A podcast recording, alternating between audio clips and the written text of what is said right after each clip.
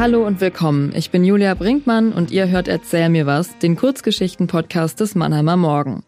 Wir lesen euch immer dienstags, donnerstags und samstags Geschichten vor. Geschichten, die an unserem Schreibwettbewerb Erzähl mir was teilnehmen. Ihr könnt sie natürlich auch selbst lesen, in der Zeitung oder auf www.mannheimer-morgen.de. Aber ihr habt diesen Podcast jetzt schon angeklickt, also müsst ihr sie gar nicht selbst lesen. Sondern ihr könnt sie euch vorlesen lassen von Stefan Dettlinger, dem Kulturchef des Mannheimer Morgen. Wie ihr dann über die beste der insgesamt zwölf Geschichten abstimmen könnt, erfahrt ihr am Ende des Podcasts. Heute hören wir die siebte der zwölf FinalistInnen-Geschichten zu unserem diesjährigen Thema Krieg und Frieden. Von Martin Köhler aus Wertheim, Krieg und Frieden. Martin Köhler, Krieg und Frieden. Kreuz München Nord. Noch gut eineinhalb Stunden bis zum Wochenende. Jan fuhr routiniert und zügig, er kannte die Strecke seit langem. Eine bezahlbare Wohnung in München zu finden, war ein Ding der Unmöglichkeit, aber ein vergleichbarer Job daheim ebenfalls. Als er zuletzt erwogen hatte, die Stelle zu wechseln, hatten seine Frau und sein Steuerberater ihm dies ausgeredet. Und rückblickend war es so auch in Ordnung gewesen. Dank seiner Erfahrung war er jetzt Abteilungsleiter geworden und hatte etwa 20 Leute unter sich. Man konnte eben nicht alles haben. Wieder die nervige Werbung im Radio.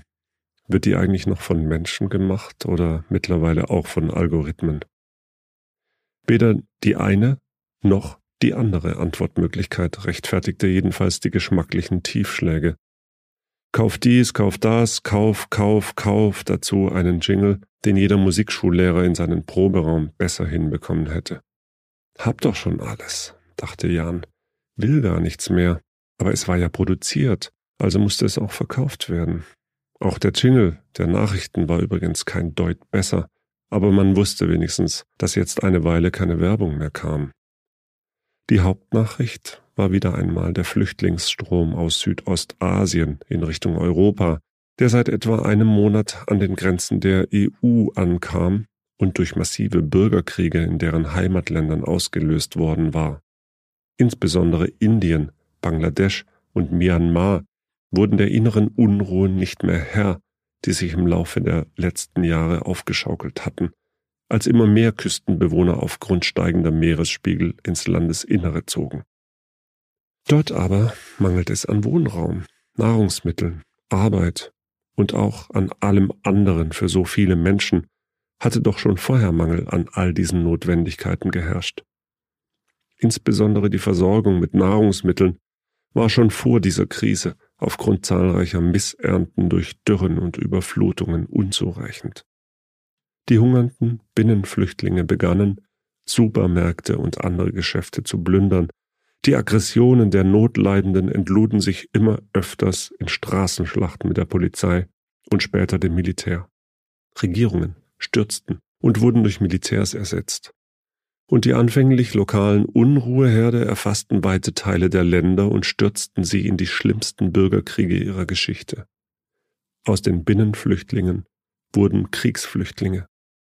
Anfangs kamen so wenige, dass das keiner merkte. Es wurden aber schnell mehr. Die meisten von ihnen waren weite Teile zu Fuß gegangen, eine unvorstellbare Strecke mit unzähligen Gefahren und Hindernissen, aber wie sollte das jemand schrecken, der nichts zu verlieren hat?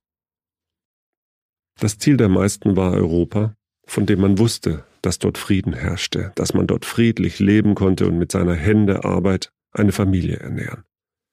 Zahllos waren die Meldungen, die dies bestätigten, und fast jeder der Flüchtlinge kannte jemanden, der jemanden kannte, der dies bezeugen konnte. Dass Europa einer Festung glich, war weniger bekannt. Auch Arul nicht. Aufgrund außenpolitischer Spannungen und der zunehmenden Migration hatte die EU mittlerweile eine der bestgesicherten Grenzen der Welt. Sie galt als ähnlich unüberwindbar wie seinerzeit die innerdeutsche Grenze, und das galt erst recht für unbewaffnete Flüchtlinge. Das Recht auf Asyl war verklausuliert aufgeweicht worden. Wer als Klimaflüchtling erkannt wurde, konnte nicht damit rechnen, Schutz zu finden.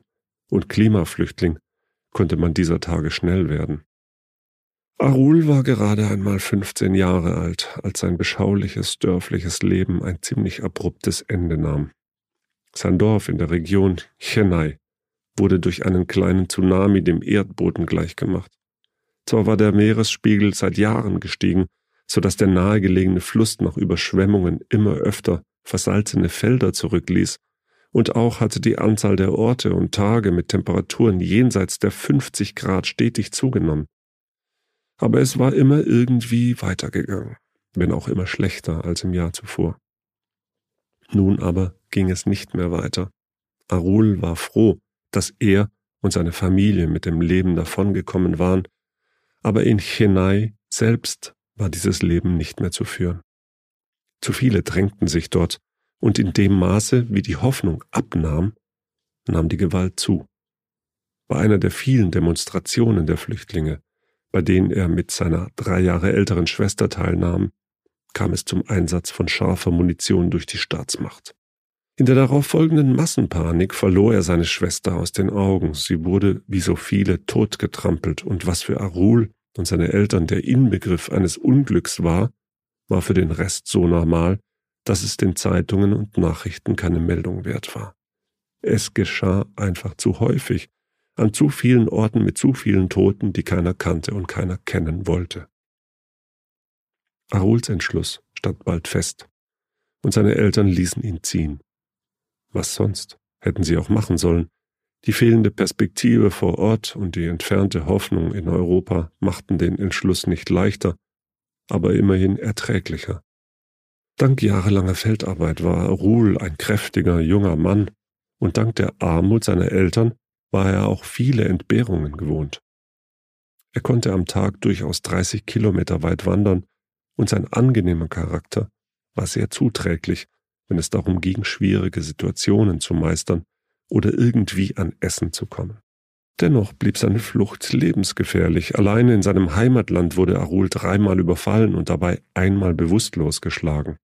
In Pakistan waren die Menschen weitaus weniger freigebig ihm gegenüber, und er wanderte nur noch nachts und schlief tagsüber in Verstecken.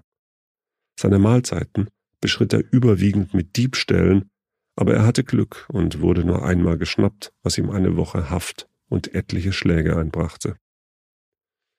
Den Iran konnte Arul, je weiter er ins Landesinnere vordrang, zunehmend als Mitfahrer auf LKW durchqueren, was ihm gerade bei den hohen Bergen viel Kraft sparte. An der Grenze zur Türkei gab es das erste Mal größere Probleme. Er wurde zunächst zu anderen Flüchtlingen gesperrt, bevor man sie per Bus und einem ausrangierten Sonderzug nach Istanbul brachte, wo der Zug in irgendeinem verlassenen Depot hielt. Die Türen wurden von außen aufgerissen und Bewaffnete wiesen die Flüchtlinge an, sich schnell aus dem Staub zu machen, was vor allem aufgrund der Artikulation und dem nachdrücklichen Wedeln mit den Waffen gleich verstanden wurde. Arul war dennoch guter Dinge.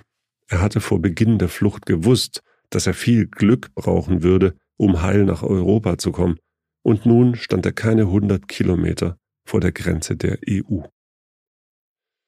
Er würde dort irgendwie Fuß fassen und könnte dann seinen Eltern Geld zukommen lassen, die er vor eineinhalb Jahren zuletzt gesehen hatte.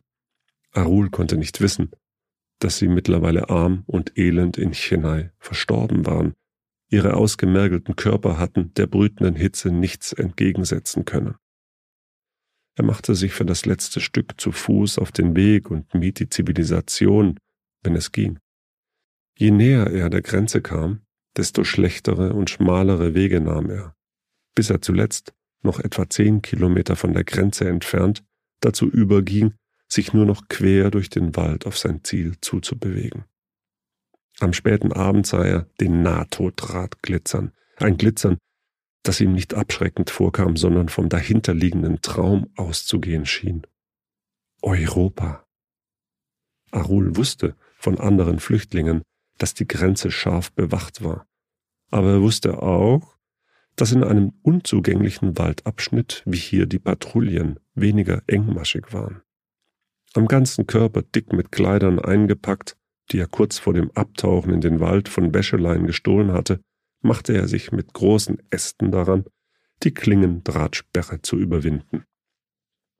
Die Wärmesensoren der Drohne, die diesen Abschnitt regelmäßig und auch in diesem Moment überflog, erkannten ihn sofort und die Drohne feuerte einen Betäubungspfeil ab. Ein humanitäres Mittel zur Grenzsicherung, wie man es in Brüssel nannte. Arul spürte einen heftigen Schmerz zwischen den Schulterblättern und fiel vornüber. Die Grenzschützer, die ihn am nächsten Morgen fanden, machten ein Foto von ihm in der Drahtsperre, luden ihn auf ihren Wagen und klebten ihm einen Zettel mit der Nummer zwei und einem Kreuzchen bei verblutet auf das Hemd, bevor sie ihn nochmals fotografierten. Dann fuhren sie mit ihrer Ladung wie jeden Morgen ins nächstgelegene Krematorium. Nach den Staumeldungen war endlich Schluss mit dem Geschwätz und es lief Heal the World von Michael Jackson. Jan hatte noch eineinhalb Stunden Fahrt bis zum Wochenende. Draußen hatte es fast 30 Grad. Jan schaltete die Klimaanlage ein und gab Gas. Das war Krieg und Frieden von Martin Köhler aus Wertheim, gelesen vom Mannheimer Morgen Kulturchef Stefan Dettlinger. In der nächsten Episode Erzähl mir was am Donnerstag geht es weiter mit Ist der Pazifismus tot? von P.M.L. Müller aus Hemsbach. Ihr könnt, nachdem die letzte Folge von Erzähl mir was am 20. August erschienen ist, für euren Favoriten oder eure Favoritin abstimmen. Das geht ganz einfach auf www.mannheimer-morgen.de. Mein Name ist Julia Brinkmann, ich bin Podcast-Redakteurin bei Mannheimer Morgen. Bleibt uns treu, folgt uns auf Facebook und Instagram und hört gerne auch mal in unsere anderen Podcasts rein. Welche das sind, erfahrt ihr auf www.mannheimer-morgen.de-podcasts. Macht es gut.